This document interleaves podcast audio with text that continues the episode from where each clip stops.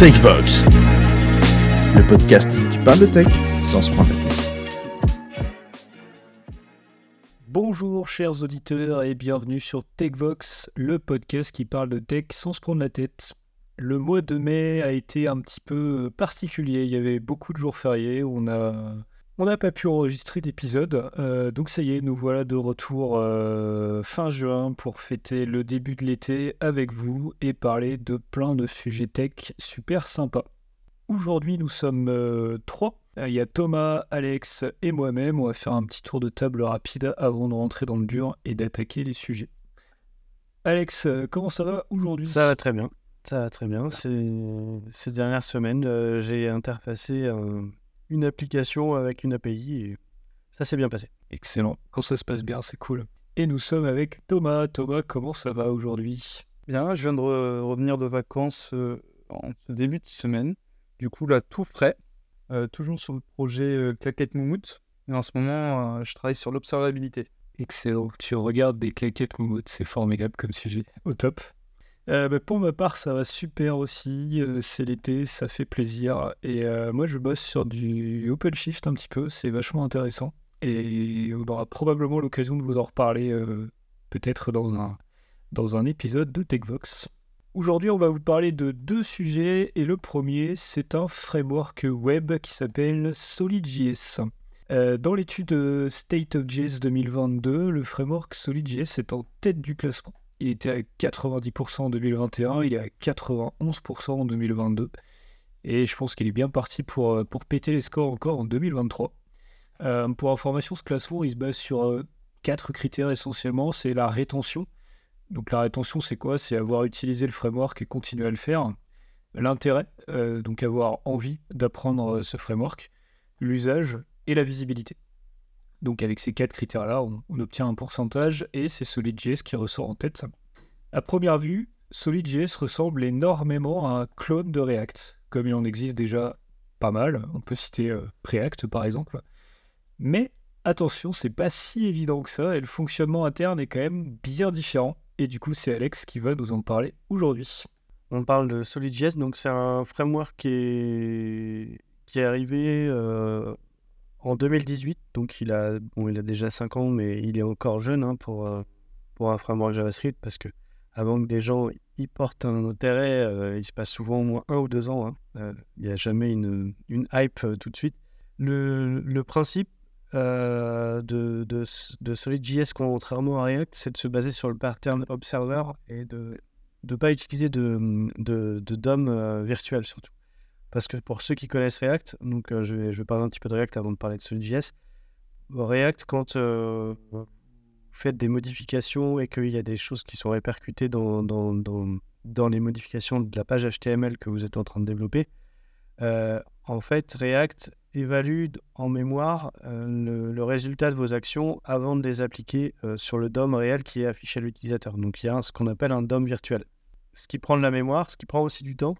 Et en fait, SolidJS, ils ont repris euh, quasiment la même syntaxe que React, en fait. Donc, euh, quand on regarde React, euh, je parle de React avec des hooks, hein, donc à partir de la version 17, il me semble, où on commence à avoir, ou version 16 peut-être, où on commence à avoir des use effects, des use state et des choses comme ça. En fait, SolidJS reprend le même principe, sauf que au lieu de dire use state, on va faire un create signal, des choses comme ça. on peut avoir des create memo, je crois aussi, ou des choses comme ça. Donc, on reprend euh, les mémos de, de, React. Donc, la syntaxe est très proche, sauf que euh, quand on, on, commence la première fois, la première chose qu'on voit quand on vient de React, c'est qu'à la fin de ces méthodes, on n'a pas de tableau. Donc, il n'y a pas de tableau de dépendance qui, qui est envoyé euh, au signal, au state, comme on dit, en React. Le, le principe, c'est que c'est c'est directement SolidJS qui gère lui-même euh, les, dépendances et en fait qui les évalue euh, en mémoire. à la compilation, pardon. À la compilation. Donc ce qui se passe, c'est qu'il crée des abonnements, euh, quand il compile le code, il crée des abonnements quasiment durs qui font qu'il il sait ce qui va être mis à jour quand on fait une modification. Quand on fait une modification en utilisant un signal. Il y a pas... Et c'est pour ça qu'il est performant en fait. Si on regarde les performances qu'il y a notamment sur les benchmarks. Euh, on, a, on avait regardé sur, euh, sur Crozet C'est un projet euh, qui, qui, compare tous les frameworks, on vous mettra le lien en description. Il est entre le Vanilla.js et Vue. Vue qui est un autre framework aussi connu. mais par rapport à React et à Angular, en fait, il est clairement, clairement plus performant quand il y a des grosses modifications de DOM qui, qui arrivent. Et l'avantage aussi, c'est que React étant euh, l'un des frameworks euh, front-end le plus, des, les, plus euh, répandus, enfin le plus utilisé, le plus connu en ce moment. Il y a beaucoup de gens qui savent quasiment développer que en React maintenant, en faisant du, quand il s'agit de faire du front. Le passage à SolidJS est, est, pas aussi important que de passer sur du Svelte ou du Vue.js qui, qui sont des, des frameworks qui montent aussi en ce moment. Donc Thomas, tu as commencé à regarder, je sais pas ce que tu en as pensé. J'ai commencé à regarder, euh, sans vous mentir, ce matin, juste avant l'enregistrement du podcast. Euh, j'ai commencé le tutoriel. Sur euh, les premières parties, ouais, ça ressemble très étrangement à React, comme tu le dis. la seule petite différence, c'est le create qu'on va mettre à la place du use. Mais sinon, enfin, du moins dans les premiers exemples, j'ai pas vu beaucoup de différence. cependant, j'ai noté quelques points qui sont intéressants. Euh, ce que tu disais sur euh, quand on crée un composant, euh, le composant est render une seule fois. si on veut pouvoir mettre à jour des, informations qui sont présentes dans le composant, il faut faire un, un, create spécial, ça s'appelle un create effect, qui lui en effet ne prend pas de, dépendance. Ce qui fait que si on veut pouvoir effectuer des opérations, on ne peut pas définir sous quels critères on veut que ce code soit défini. Du coup, faut faire attention, sinon on va partir en render illimité euh, et après cracher. voilà en gros ce que, ce que j'ai pu voir. Si un point important aussi, c'est sur le, la déconstruction. Euh, si on essaye de déconstruire son objet, euh, du coup, SolidJS va perdre tout le binding et du coup va ne plus re-render. Du coup, si vous avez des objets à rallonge, objet.propriété.propriété.propriété, ok, c'est pas lisible, mais si vous déconstruisez, ça marche plus. C'est un point que j'avais noté moi aussi. C'est vrai que c'est un peu déroutant parce que quand tu as des objets un peu complexes, en effet, euh, bah, tu as tendance à le, décomposer du coup pour euh, simplifier la lisibilité dans ton code. Et ça, si j'ai bien compris, bah, c'est plus vraiment une bonne pratique euh, en, en SolidJS. Il faut, faut pas utiliser ça. Ou alors, faut l'utiliser sur des propriétés pour lesquelles tu es sûr que bah, tu n'as pas d'action à faire, à faire dessus. Donc, je pense que c'est un truc qu'il faut il faut, il faut y penser, faut pas l'oublier. Quoi. Ouais, c'est, un petit peu. Il y a, quelques inconvénients. Je pense qu'on est encore au début du, de ce framework. On verra s'il évolue aussi. Parce que si on se souvient de React euh, ou de Angular, bon, on va pas parler d'Angular V1, hein, mais euh, sur l'évolution qu'ils ont, qu'ils ont fait, euh, quand je reprends Angular qui a, seulement tout récemment mis en place les composants autosuffisants qui n'ont pas besoin d'être dans un module parce qu'ils ont vu que React marchait bien au bout de quelques années. euh, c'est, je pense qu'il va évoluer pas mal en fait. Et il y a aussi un, aspect euh, intéressant, c'est qu'il propose aussi une version euh, pour faire du server-side rendering parce que au-delà de SolidJS, la, la, grande mouvance en ce moment dans le monde du JavaScript, c'est de, d'attaquer le, le, côté serveur, on va dire, avec tout ce qui est Next.js. Et ils sont en train de proposer une, une solution aussi qui s'appelle euh, Solid Start. Donc c'est une version bêta encore. Alors, en fait, il y a beaucoup de il y a beaucoup de solutions qui, voient le jour. Je pense aussi à Remix euh, qui, qui, arrivait euh, sur, sur, le, sur le tas pour concurrencer. Je trouve que le, le, le, monde du JavaScript est en pleine ébullition autour de ça. donc je me demande ce qui va se passer sur dans quelques années lesquels vont rester. Enfin, parce qu'il ne va pas y avoir autant de, de frameworks qui font du, du server-side rendering qui vont rester. Je pense que SolidJS, s'il il monte, euh, ça pourrait être avec cette, euh, cet aspect aussi. Parce que si on se dit qu'on commence un nouveau projet euh, aujourd'hui avec uniquement le monde de Node.js, la question de faire du server-side rendering, je pense, se pose. Moi, Solid, je le vois vraiment comme un, son principal concurrent, je le vois du côté de, Svelte en fait, parce qu'ils ont un peu la, enfin, c'est plutôt Solid qui a la même approche que Svelte. Svelte est arrivé avant avec euh, lui aussi le, fait de de se passer du, virtual DOM. Ce qui est d'ailleurs un, sujet assez rigolo parce qu'ils nous ont bassinés pendant des, des années euh, sur ce Virtual DOM, sur le fait que c'était plus performant, sur le fait que c'était mieux et compagnie. Et là, on voit qu'il y a des acteurs qui. Alors, Svelte, ça, commence à faire déjà quelques années, c'était 2018-2019 déjà, ils commençaient à parler du fait que, what, un Virtual DOM, c'est plus performant, mais, mais non. En fait, c'est faux. euh, on peut très bien aussi euh, avoir quelque chose de performant en tapant directement sur le DOM. Alors, ça implique quelques gymnastiques, quelques contreparties, mais en tout cas, ça fonctionne. Et la preuve, ils, sont un peu moins performants que Solid, mais, mais ils sont bien plus performants que React. Euh, donc ça, c'est un sujet, c'est un sujet vraiment sympa. Mais du coup, je suis d'accord avec toi, on se retrouve avec une euh, quantité assez incroyable de frameworks euh, qui finalement partagent souvent les mêmes, euh, les mêmes approches, avec souvent des, seulement des subtilités qui viennent les, les séparer. Et, euh, et ils pourront, je pense, clairement pas tous rester dans la course. D'une part, c'est, je suis pas certain que ce soit pertinent pour l'utilisateur final d'avoir autant de choix si proches et en même temps avec euh, quelques petites différences. Et ils pourront pas tenir la, tenir la route, je pense, jusqu'à aussi longtemps, jusqu'au bout. quoi. Ça, c'est vrai que euh, c'est assez délicat de se prononcer là-dessus.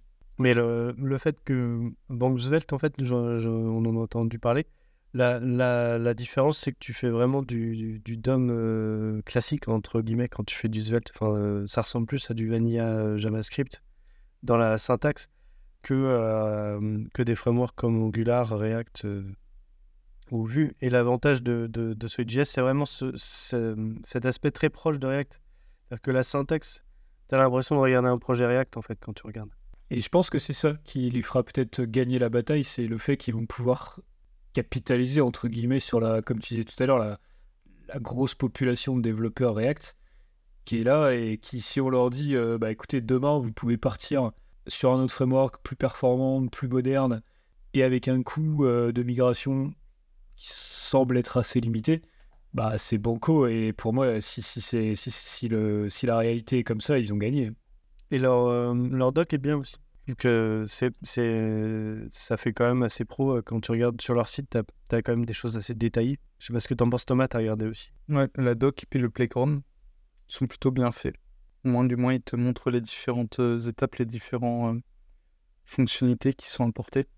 Et en parlant de ceux qui viennent de React et qui de React vers Solid.js, surtout euh, ne faites pas de map si vous voulez render un tableau de euh, du coup d'éléments. Parce que du coup, comme, euh, comme on l'a dit, vu qu'il n'y a pas euh, DOM virtuel, euh, contrairement à React où tu viens de positionner une key sur euh, chacun de tes éléments et du coup c'est React qui va identifier lequel a changé pour pouvoir le re-render. Vu que lui il attaque directement le, le, le DOM, et ben il va re-render à chaque fois tout et du coup on va perdre euh, du, euh, de- du bonus qui est apporté par Solid.js quoi, vu qu'il va tout le temps tout render. Ça me fait une super transition pour euh, les composants qui sont mis euh, par défaut. Notamment il y a le composant for qui permet de faire comme la map pour, pour React, qui lui va pouvoir détecter lequel a changé et mettre à jour. Un component for qui est, qui est utilisé, qui te permet d'itérer sur tes éléments, et c'est lui qui va pouvoir savoir euh, s'il faut re-render ou pas. Après, dans les autres composants, euh, il y avait le, le, flow show, qui est pas mal, euh, qui te permet d'éviter de faire la condition ternaire qu'on a l'habitude de faire en React, en disant, bah voilà, si, cette condition est vraie, je render ce composant, ou sinon je mets lui. Sur le, à partir du, du composant proposé, donc qui est le, le show, si je ne m'abuse, en fait, on peut lui mettre la condition et lui mettre le fallback component qui correspond au composant qui doit s'afficher si la condition est faux. Sinon, ça va render le children euh, du, du composant. Et après, bah, il y, a, y a toutes les fonctionnalités qu'on retrouve dans, dans React aussi. Tu as même euh, un create store directement dans Solid.js pour gérer un store, ce qui t'évite peut-être d'avoir des, des, des références externes des, des choses comme Mobix et tout ça. Donc, euh, je pense que, il- en fait, euh, rien qu'en prenant euh, Solid.js tel qu'il est, euh, il y, a, déjà pas mal de choses qui sont, dedans. J'ai pas regardé pour les routes si c'était intégré par contre, parce que je sais que dans, Soli- dans React, tu étais toujours obligé d'avoir un composant externe. Je sais que pour la version serveur, il y, aura la gestion des routes de toute façon dans leur euh, Solid Start, mais je sais pas si dans SolidJS c'est intégré. J'ai l'impression que s'ils ont une, euh, ils ont une page de doc qui décrit euh, la création de nouvelles pages, la navigation euh, entre les pages avec différents modes de navigation, une gestion de, de routes dynamiques, de, routes imbriquées, de nested routes et compagnie. Tu peux les regrouper. Enfin, ils ont l'air d'avoir implémenté un, un système de routing qui est peut-être peut-être pas aussi performant, hein, que, aussi complet plutôt qu'une vraie lib dédiée. en tout cas, je pense qu'elle fait le job dans pour démarrer, pour bootstrap Ouais, un ouais, projet. euh. Ça, c'est plutôt C'est cool. solide router, c'est ça?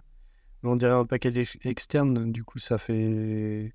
Ça, ça fait sens. De toute façon, ils en ont forcément fait un pour faire leur, euh, leur Solid Start. Ah, ça, je le vois intégré dans Solid Start, moi. Le, Dans Solid, oui, dans. SolidJS, il n'est pas intégré, c'est ça que je pensais. C'est-à-dire que hum, quand Ah, tu fais ok, un projet. React, tu es obligé, euh, pour gérer tes pages, de prendre bah, React Router ou des choses comme ça en plus. Donc je pense que c'est le même principe. Ouais, j'avais une, une dernière euh, remarque.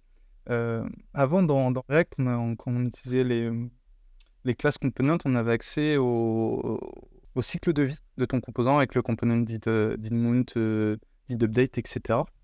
Et du coup, en passant en classe component, du coup, on n'a plus accès à ça. Et ce que je vois dans SolidJS, c'est un équivalent avec, par exemple, le create render effect, où tu peux t'abonner et effectuer des modifications avant qu'il soit render, etc. Alors, ça avait été enlevé de React, et là, ils l'ont remis.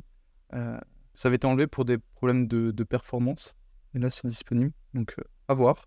Pour être euh, vachement sympa, ce serait de, de tester sur un, sur un petit projet qu'on a chez nous à C2S, par exemple, qu'on a fait en React, un React pas trop vieux, et de voir comment est-ce qu'on pourrait le migrer vers Solid. déjà, voir le gain que ça nous apporterait en termes de performance et de voir l'effort qu'il faudrait y mettre. Ça, pourrait être un, ça pourrait être un sujet intéressant sur quelque chose de pas trop gros, pas trop touffu, pas trop velu. euh, ça pourrait être sympa.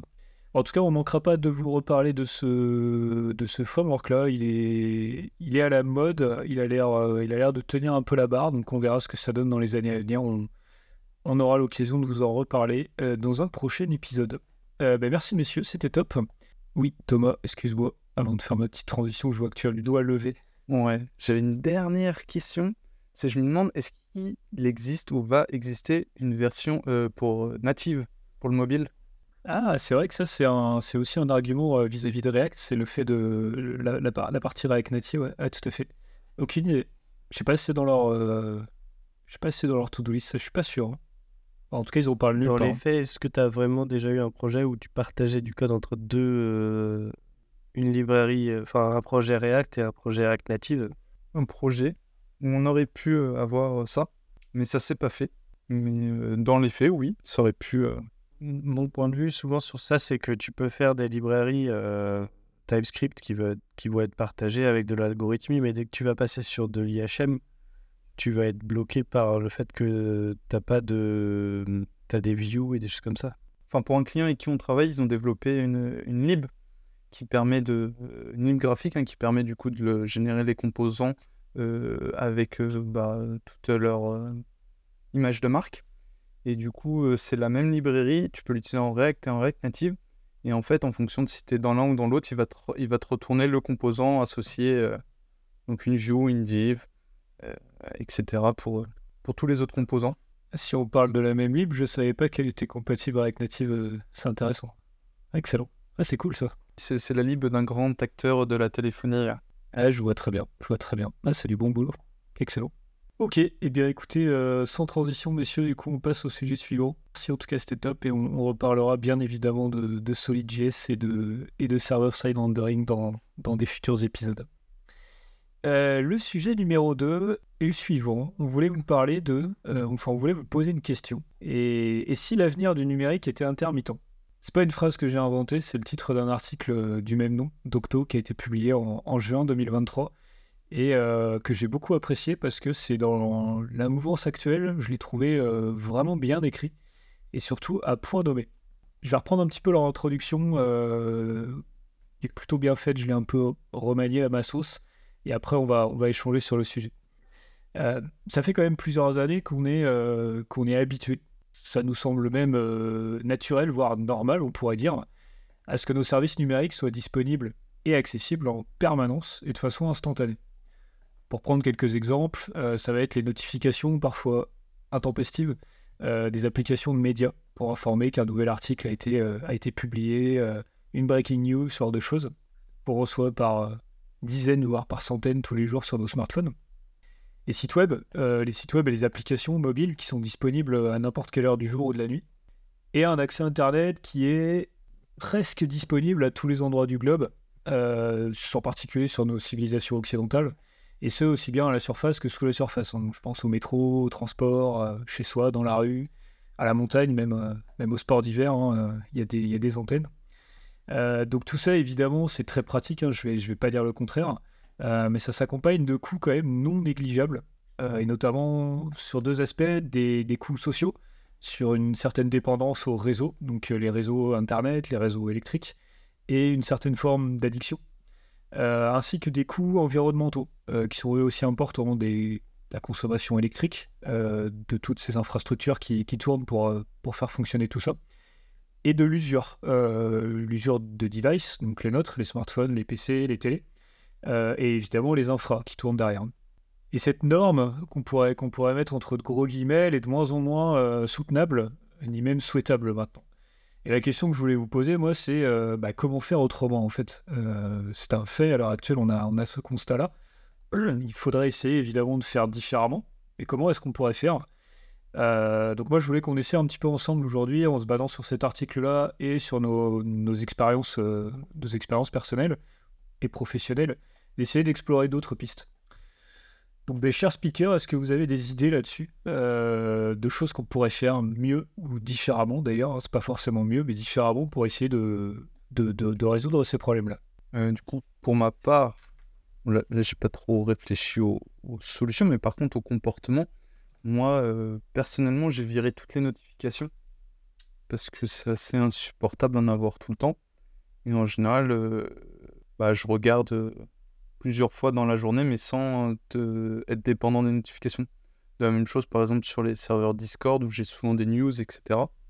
je ne suis pas abonné, c'est juste, bah tiens, je fais là, à ce moment dans la journée, je vais regarder, je regarde tout ce qui a été mis. S'il y en a une qui a été mise bah, après, bah tant pis, ça sera pour demain, quoi.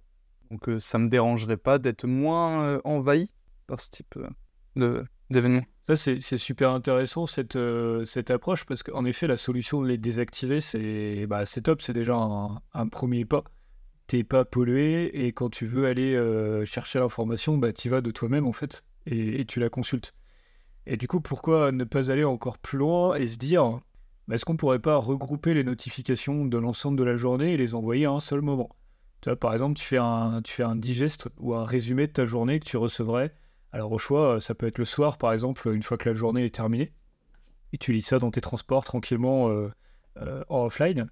Ou ça pourrait être aussi le matin, avant de démarrer ta journée, tu te prends une petite demi-heure pour, comme à l'époque, les, anciens, entre guillemets, lisaient, leur, lisaient leur journal le matin qu'ils avaient acheté au kiosque, et bah là finalement on pourrait avoir pareil les news de la veille que l'on lirait le matin.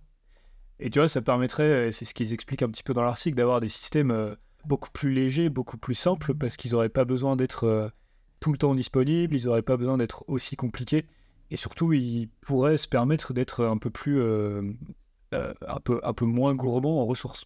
Ça, c'est un, un, super sujet. Ouais, au-delà d'être gourmand en ressources, c'est même gourmand en temps. C'est-à-dire que je sais pas si c'est le cas pour vous, mais depuis que j'ai des enfants, euh, je cours après le temps, on va dire.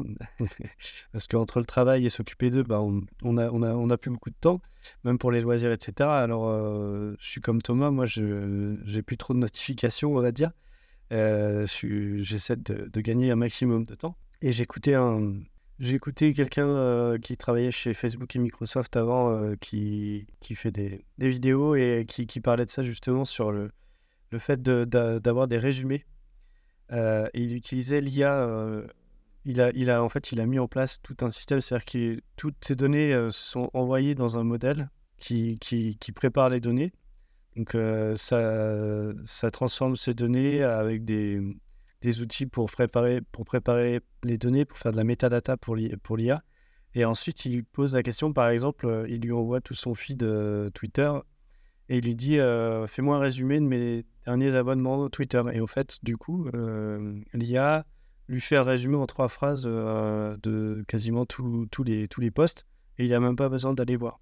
Enfin, c'est des, des, choses qu'on n'a pas encore euh, imaginées, mais bon, ça va pas forcément dans le bon sens pour la, pour la planète par rapport au modèle qu'on a actuel. Mais sachant qu'il y a des, des modèles qui vont être capables d'être euh, mis sur des mobiles. Je ne sais pas si vous avez vu ce que Google a dit euh, sur leur- leurs différents modèles. Ils ont quatre types de modèles et ils ont un petit modèle euh, d'IA qui pourrait tourner sur des téléphones. C'est-à-dire que ce qui serait possible, c'est que vous aurez un modèle qui serait sur votre téléphone qui résume euh, tout ça.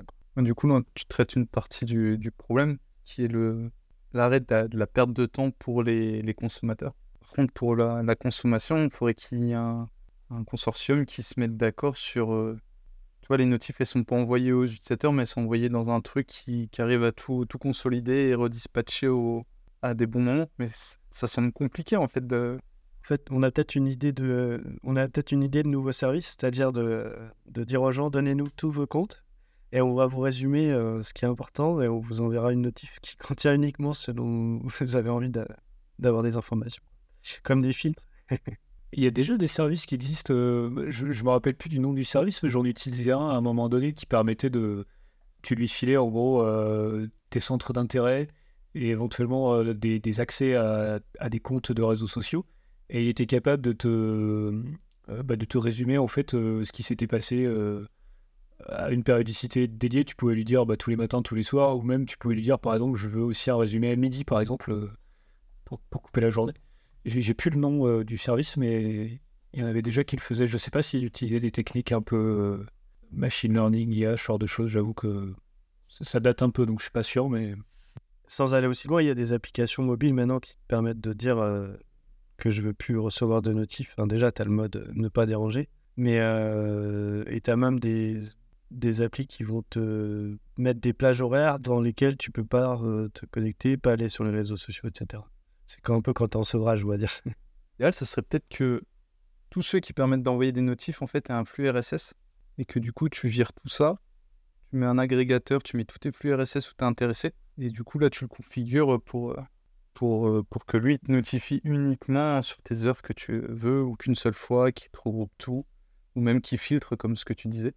Peut-être une idée de business, hein le flux RSS, c'est une bonne technologie, je trouve. euh, si tu utilises un agrégateur en plus euh, qui est bien conçu et qui te permet de, de consommer ton, ton contenu en, offline, bah, du coup, ça peut te permettre de, de ne plus être dépendant des réseaux. Par exemple, si tu veux lire tes news dans ton trajet de retour en transport en commun, imaginons que tu es en zone blanche ou je ne sais quoi, euh, bah, tu vas quand même pouvoir consulter les articles de la journée qui auront été euh, récupérés en, en ligne. Et si t'as pas internet, bah, ça, ça fonctionne quand même. Donc ça, c'est vrai que le RSS, c'est une bonne technologie, je trouve, hein, pour répondre à ce besoin. Personnellement, la notif que je reçois le plus, c'est le MFAO. Celle-là, malheureusement, elle va être compliquée à retirer. Euh, les, les notifs à désactiver. Le, le- le problème avec ça, c'est que ça demande une action de l'utilisateur, c'est-à-dire faut, il faut être sensibilisé et il faut se dire euh, je je veux plus de notifs parce que c'est pas bien pour moi et c'est pas bien pour, euh, allez, on va dire la planète. Moi, je pense qu'il faut aller encore plus loin que ça. Il faut se dire, bah, quand tu conçois ton application, euh, il faudrait revoir ça et se poser la question est-ce que c'est bien nécessaire de toujours euh, envoyer un mail, envoyer une notif, envoyer une confirmation, alors que finalement, cette information-là, bah, elle, est déjà disponible finalement sur le, sur le site internet, elle est déjà disponible à l'utilisateur. Si je prends l'exemple tout bête d'une, euh, d'un site de e-commerce, par exemple, tu passes une commande sur Amazon, quand tu as passé ta commande, tu as, validé ton panier, tu as payé. Le fait que ta commande elle est confirmée et compagnie, c'est affiché sur l'écran au moment où tu as, as passé ta CB. Donc pourquoi, enfin, le mail de confirmation qu'on t'envoie derrière, finalement, il n'est pas, si euh, important, si pertinent que ça? Tu vois, on pourra aussi jouer là-dessus en disant euh, Ouais, ok, les utilisateurs qui coupent les notifs, c'est top, mais on va en plus leur en envoyer moins. Mais euh, j'irai même plus loin que toi là-dessus, c'est que les, les gens euh, actuellement savent chercher sur Internet. Les années 2000, euh, c'était pas forcément le cas. C'est-à-dire que tout le monde sait faire une recherche Google. Ma mère sait faire une recherche Google, ma grand-mère sait faire une recherche Google. Les gens, quand ils ont besoin de quelque chose, ils savent où aller le chercher. Aujourd'hui, euh, le plus important maintenant, d'un point de vue commercial, c'est d'avoir un bon SOE, euh, d'être en haut des résultats quand on fait une recherche Google. Ça vaut plus que spammer les gens dans leur boîte mail, qui sert à rien parce qu'en fait, les gens ont des protections pour ça. Il y a même des bloqueurs de pub. En fait, tu as plein de choses euh, comme ça qui sont des dépenses inutiles d'énergie, on est, euh, clairement. Mais euh, c'est que les gens n'ont pas encore compris, on va dire, dans leur conception, qu'il faut d'abord faire confiance au consommateur quand il a besoin de quelque chose, il va aller le chercher. pour, en revenir à, Amazon et l'histoire de mail, as, en effet, tu as le mail, ta commande est confirmée, elle est expédiée, elle arrive, ça sera livré avant 22h. Le livreur est pas loin de chez vous. Il lui reste trois livraisons, il lui reste deux. Et après, c'est aidez-le euh, à le colis parce qu'en fait, t'es pas chez toi et qu'il va te le mettre dans ta boîte aux lettres. Et après, ça fait que ton colis a bien été livré. Et après, ça fait noter le livreur. Et là, là t'en peux plus, quoi. Et, même euh, euh, avec tous les mails d'arnaque que je reçois, tous les textos surtout d'arnaque que je reçois ou les coups de téléphone, j'ai tendance à plus répondre au téléphone et euh, les mails, enfin les, textos, euh, je, les, je, regarde toujours avec un œil suspicieux. Ce qui fait que au final, euh, les notifs, elles ont plus trop de valeur en fait, parce que tu peux toujours, tu vas toujours te poser la question est-ce que c'est une arnaque? Donc quand c'est une information d'actualité, à la limite, pourquoi pas? Mais tout ce qui est colis, etc., ça, c'est toujours un peu, un peu stressant, on va dire. Alors que dans le cas d'Amazon, en plus, leur application, elle est plutôt bien faite. Elle permet déjà d'avoir exactement la même information que ce qu'ils t'envoient. Donc, tu vois, c'est un peu redondant. Et, généralement, on va pas se le cacher, quand tu es en train d'attendre un article, tu sais qu'il va arriver le lendemain, le surlendemain. Tu vas sur l'application, tu regardes où ça en est et tu vas le faire naturellement. Tu n'as pas besoin d'avoir euh, ce mail qui va, qui va venir en plus. Quoi. Donc, c'est, je pense qu'il y, a vraiment un truc à revoir là-dessus. Euh, en plus de dire, bah les gars, euh, allez-y mollo sur les notifs, désactivez-les. Ça, c'est plus euh, pour nous, pour l'utilisateur. Euh, au-delà de ça, voilà, envoyez, envoyez moins de notifs. Et, ça marchera très bien quand même. Je suis pas sûr que tu puisses le configurer, ça, par contre. D'avoir, de demander des résumés. En fait, il faudrait que tous les services le proposent. Si tu veux être. Je pense que nativement, ouais, c'est pas. Il y en a certains qui le font, mais ils le font pas tous. C'est peut-être un usage qu'on aura des, des agents comme ChatGPT. C'est-à-dire que, en fait, quand on développe une application, on va, on va pouvoir faire des résumés. Euh, par exemple, quelqu'un a 10, 20 ou 100 notifs, euh, lui faire un résumé de ce qui est important. Faire du, du pré-traitement, en fait. Autant pour moi, sur Amazon, tu peux dire si tu veux être notifié des notifications d'expédition et de paiement par SMS et par, euh, par email. Par contre, je vois pas, je vois pas des cases à cocher pour dire je veux uniquement celle du type euh, commande validée ou juste euh, celle qui me permet de récupérer ma facture ou pas. Ça, ça pourrait être un sujet de loi européenne comme les RGPD par exemple. Pour euh, tous les sites marchands, limiter la, demande de notification à la demande de l'utilisateur par exemple. C'est comme pour le RGPD, par défaut ils te disent que tu peux tout refuser. Là, tu pourrais, par défaut, tu veux pas de notif et tu peux les rajouter si tu as besoin ça serait déjà pas mal. Ouais. Et quand tu as supprimé tes notifs et que tu relances l'app, que t'es pas la pop-up qui dit Hé, hey, est-ce que tu veux être notifié? Alors que tu as juste de dire non, j'en veux plus. Et qu'être pop à chaque fois que tu le lances. Ils sont déjà en train de bosser sur l'IA Act à l'Union Européenne. On va leur laisser un peu de temps avant de passer au sujet suivant. et juste pour euh, faire le lien avec ce qu'on disait en première partie euh, sur SolidJS, au-delà du fait d'avoir moins de notifications, ça fait déjà des années, on a l'impression de revenir en arrière hein, sur le, développement web. Euh, de, ces dernières années, on faisait beaucoup de choses dans le front. Et au final, on en revient vers euh, du server-side rendering, alors que bah, c'était déjà la, question se posait, se posait, déjà, se posait déjà avant. C'est-à-dire que les, développeurs seniors euh, savent déjà qu'on revient en arrière et qu'on va repartir, etc. C'est comme des cycles. Mais d'un point de vue écologie, c'est quand même plus intéressant de faire des choses côté serveur à cause des technologies JavaScript. parce qu'on n'en a pas parlé, mais le JavaScript et monothread, déjà, d'une part, et à la base, était juste conçu pour exécuter des petits scripts pour gérer des animations dans des pages. Ça n'a jamais été fait pour gérer des tableaux Excel. Quoi. Ça, c'est clair que ça, fait une transition incroyable vers un autre axe de d'amélioration que j'adore, moi, c'est tout ce qui tourne autour de la, de la Jamstack. Euh, on en a déjà parlé dans un, dans un épisode, moi c'est un sujet que je, je, kiffe hein, vraiment. On peut euh, réduire, simplifier et, améliorer 80 à 90% des sites internet actuels en utilisant des systèmes euh, basés sur la Jamstack avec des moteurs comme, comme Hugo par exemple, hein, pour, pour n'en citer qu'un, c'est vrai que c'est un moteur que j'apprécie particulièrement, où tu, bah, tu builds ton, ton site internet euh, à la, dans ton repository de code source au moment où tu le, au moment où tu le déploies. et tu en déploies une version euh, statique euh, dans lequel tu peux évidemment venir rajouter un petit peu d'interaction. Hein. C'est pas interdit d'avoir un peu de JavaScript pour certaines fonctionnalités qui sont dynamiques, mais tu te retrouves avec un site beaucoup plus performant, beaucoup plus efficace et beaucoup moins coûteux à héberger. Euh, et du coup, c'est gagnant-gagnant pour tout le monde parce que les utilisateurs, ils ont un site web qui est plus réactif, euh, plus performant et du coup plus agréable à utiliser. Ils peuvent s'en servir sur des devices qui sont moins performants, un, vieux smartphone, un vieil ordinateur, ça marchera quand même. Et euh, pour le côté, pour l'entreprise, elle va se retrouver avec des coûts d'hébergement qui seront plus faibles et, et au-delà de ça, même des coûts de maintenance qui peuvent être potentiellement plus faibles. Pour moi, c'est- même si c'est pas applicable à, à tous les scénarios, il y a énormément de scénarios sur lesquels tu peux euh, gagner à 100% avec la Jamstack. quoi. Je pense à des sites vitrines, je pense à des, à des blogs, je pense à même du e-commerce. hein. Il y, a- il y a des, il y a des outils qui permettent de faire du- du- des sites de e-commerce sur la Jamstack. Et du coup, la Jamstack, pour euh, resituer, c'est quoi le principe? Alors le principe c'est que en fait tu vas tu vas décrire ton ton contenu. Donc par exemple si je prends l'exemple d'un on prend l'exemple d'un moteur de blog, c'est c'est assez classique, c'est facile à comprendre. Tu vas écrire tes articles sous forme de, texte, euh, en général au format Markdown, qui est un format déclaratif, dans lequel tu vas t'occuper vraiment du contenu euh, et pas de la façon dont il sera affiché.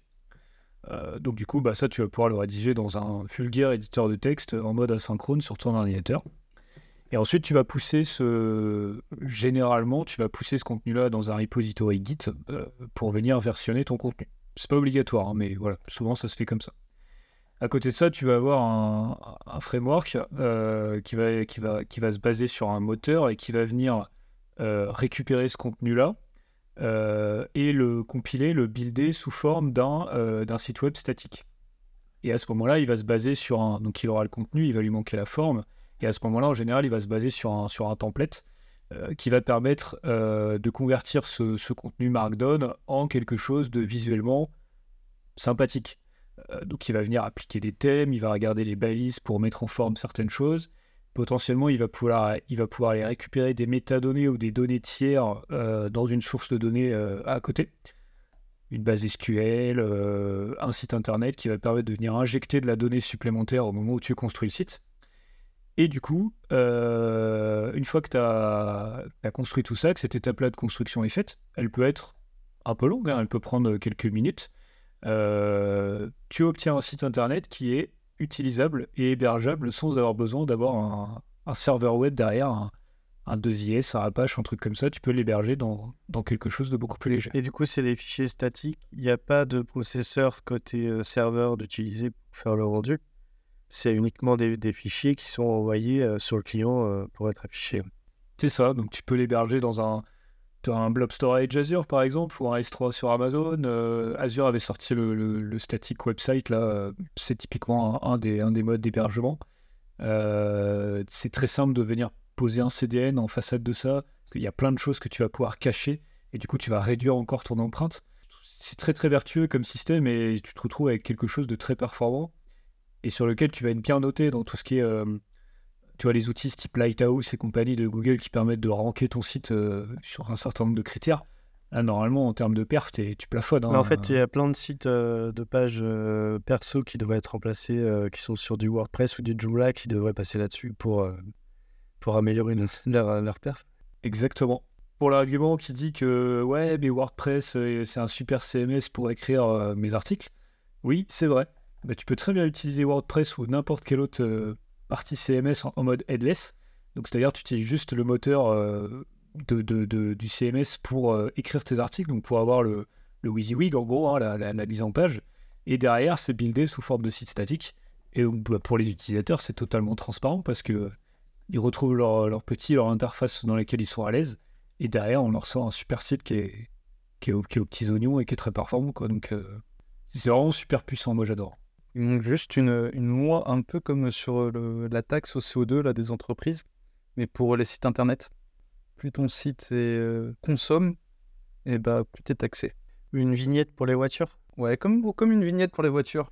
c'est ça Dans les, dans, dans les pistes possibles aussi, il y en- il y en avait deux autres que j'avais notées qui étaient, qui étaient intéressantes. La, la première, c'était sur le, le mode hors ligne. On en a brièvement parlé tout à l'heure sur les, sur les RSS. là.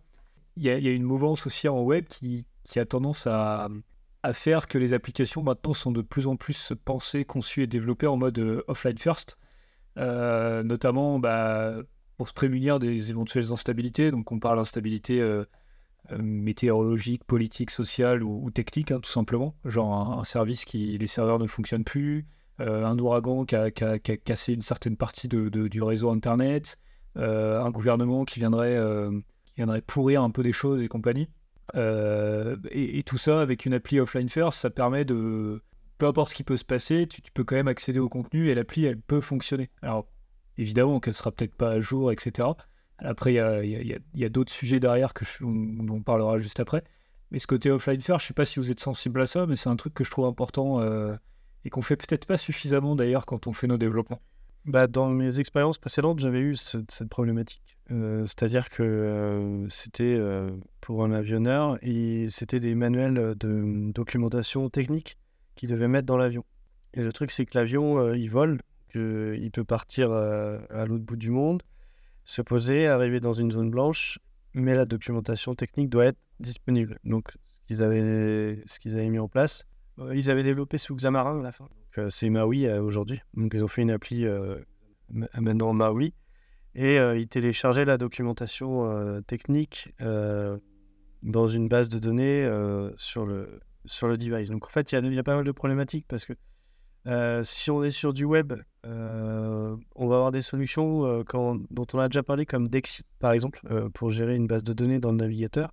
Souvent, quand on parle de, offline, on parle souvent d'une appli en dur parce que l'avantage, c'est qu'on va avoir accès à la mémoire du, du téléphone. Ça peut être direct native, hein, mais faut qu'il y ait euh, des, des, moyens d'avoir accès au téléphone.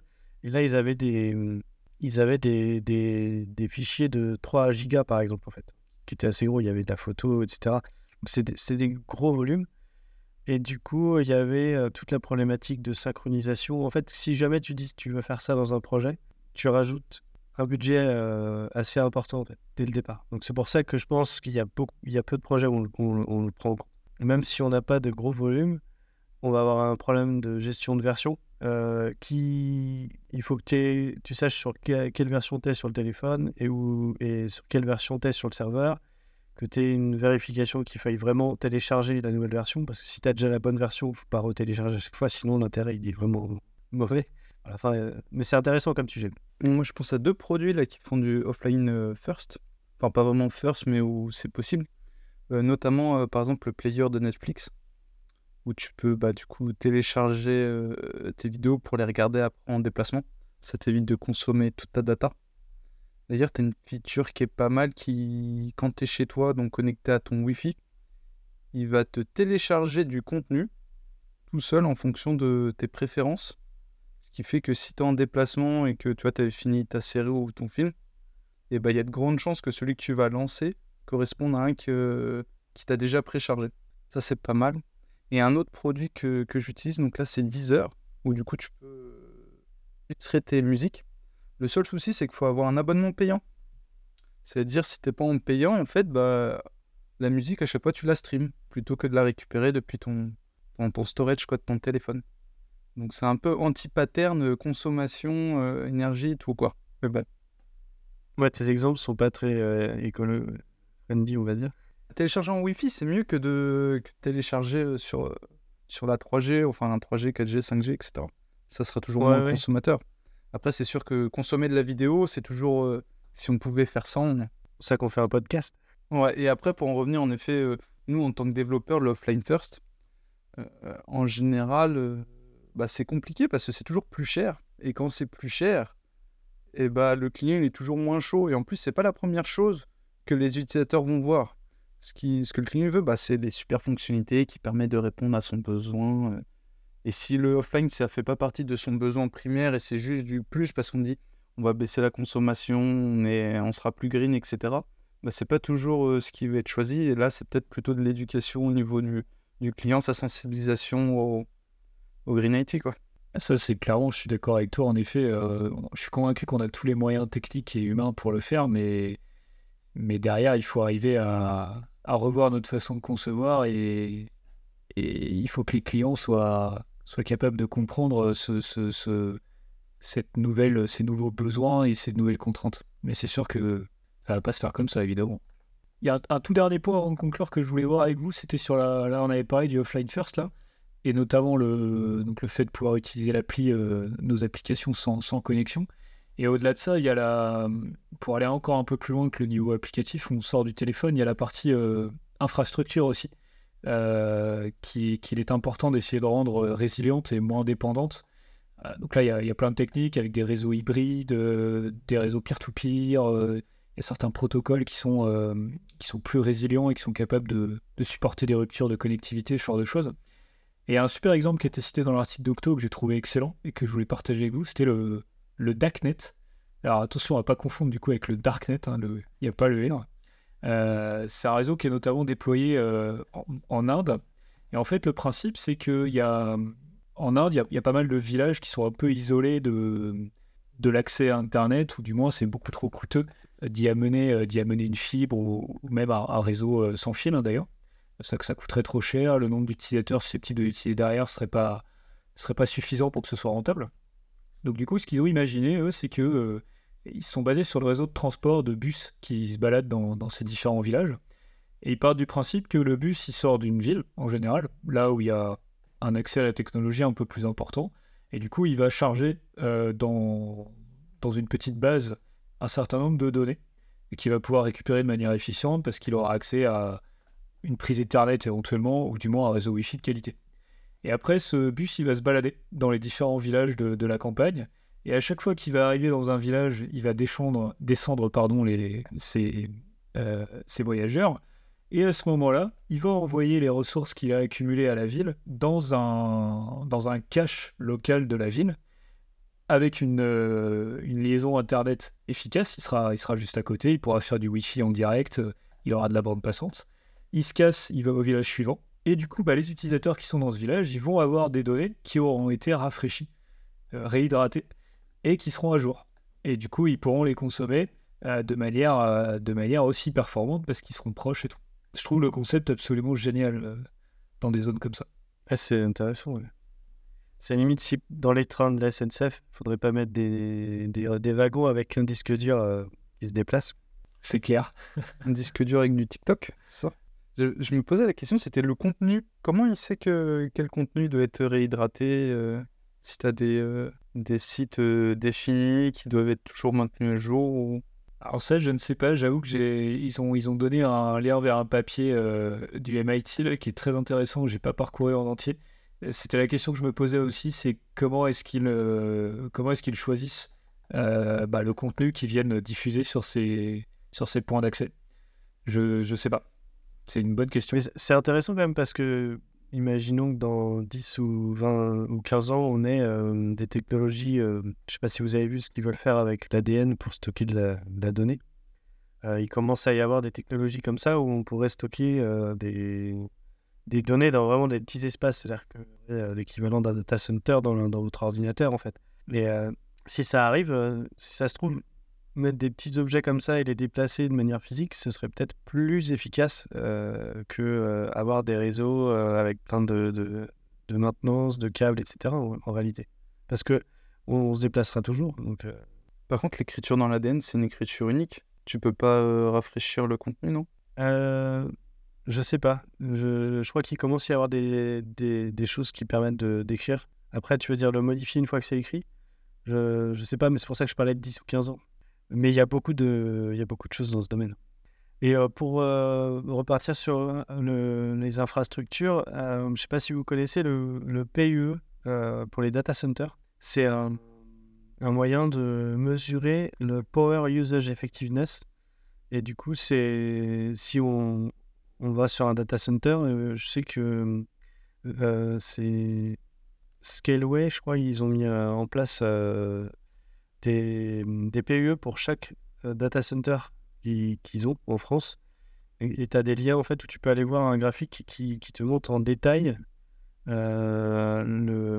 l'efficacité du data center. Donc en fait, c'est en fonction de la, en fonction de, l'énergie consommée, la, puissance, la puissance de calcul. Et, ça permet aussi de, voir, euh, bah, de comparer les data centers entre eux. je pense qu'il y, a y encore un gros progrès à faire là-dessus. Il faudrait qu'il y ait une grande transparence de tous les cloud providers. Et je pense que ça peut venir que par de la norme et par la loi, dans le sens où on pourrait très bien avoir un site internet qui nous propose tous les data centers et qui nous dise euh, lequel a vraiment une efficacité énergétique. Et ça euh, aussi, on parlait tout à l'heure des, des, clients, euh, c'est le genre de choses qu'il faudrait que les clients commencent à intégrer dans leur réflexion. C'est un des... On parle souvent de KPI. On pourrait très bien avoir quelque chose qui peut mesurer l'efficacité énergétique d'un projet aussi. Parce que même si on ne le fait pas aujourd'hui, imaginons que dans 5 ou 10 ans, il y ait des, législations qui tombent là-dessus, ce qui, qui, pourrait arriver, euh, des taxes carbone euh, en fonction de la consommation de votre data center, je ne sais pas, oui, la fin du Python, pourquoi pas. Il pourrait, euh, ça pourrait déjà être intéressant. Et en fait, si on commence déjà à le prendre en compte, ça va nous, nous préparer à, à, cet exercice. Donc je pense que c'est important de le, de faire connaître. Au-delà de ça, je viens de voir sur le site que tu nous as partagé, là, qu'on mettra dans les liens, c'est le, le PUE, je connaissais. Par contre, je viens de voir qu'il y avait le WUE aussi, le, Water Usage Effectiveness. Euh, c'est vachement intéressant ça aussi. Euh, alors même si là, sur celui que tu as envoyé, il est à zéro. Ouais, Peut-être que c'est un data center qui n'a pas de refroidissement par, euh, par eau. Je ne sais pas ce qu'ils incluent dedans. Ouais, ça doit être ça. Mais c'est intéressant. ouais, bon, on mettra le lien. C'est vrai que l'énergie, c'est une chose, mais ouais, c'est top. On vous partagera ça, c'est vachement intéressant. Mais Scaleway, ils, ils, communiquent beaucoup là-dessus. Euh, je pense. Ils ont un, un petit peu d'avance par rapport aux autres sur ce sujet. Oh, c'est vrai que par rapport aux gros style Azure et AWS qui sont un peu moins transparents là-dessus, Scaleway, ils ont une bonne politique. C'est, Ils sont transparents quand ils seront efficaces, je pense. Exactement. cool. Eh ben super. Bah, écoutez, merci beaucoup messieurs. Finalement, euh, sur deux sujets, on, a tenu, on a tenu l'heure. C'était un, c'était un beau programme, très intéressant en tout cas. Euh, aussi bien la partie SolidJS que, cette deuxième partie sur le, numérique intermittent. on aurait pu probablement parler pendant des heures, mais à un moment donné, il faut, il faut savoir arrêter les bonnes choses. Hein. On, va devoir vous laisser. Euh, rassurez-vous, on reparlera de tout ça dans d'autres épisodes, dans d'autres podcasts. Euh, petit spoiler, le prochain épisode sera sûrement un épisode un peu spécial sur lequel on, essaiera de vous parler de d'IA. Euh, vous n'êtes pas sans savoir que, euh, au même titre que les frameworks web dans l'IA, c'est un peu l'ébullition en ce moment aussi. pour en citer que quelques-uns, ChatGPT, Bard, GitHub Copilot et, tous ces outils-là. Donc on va essayer de vous préparer un épisode spécial dédié à ce sujet-là pour essayer de vous parler de nos expériences, de l'actualité dans ce domaine et de tout ce qui se passe. Il y aura plein de petites incursions, il y aura peut-être même un petit peu de Reddit, on verra. On va parler de plein de choses. Donc ça va être, euh, j'espère que ce sera super intéressant et j'espère que ça vous plaira. Donc ben voilà, revenez nous voir euh, dans quelques semaines, on vous prépare tout ça et on enregistre très bientôt. En tout cas, merci beaucoup chers auditeurs, merci beaucoup Thomas et Alex, c'était un plaisir d'enregistrer ça avec vous. Allez, salut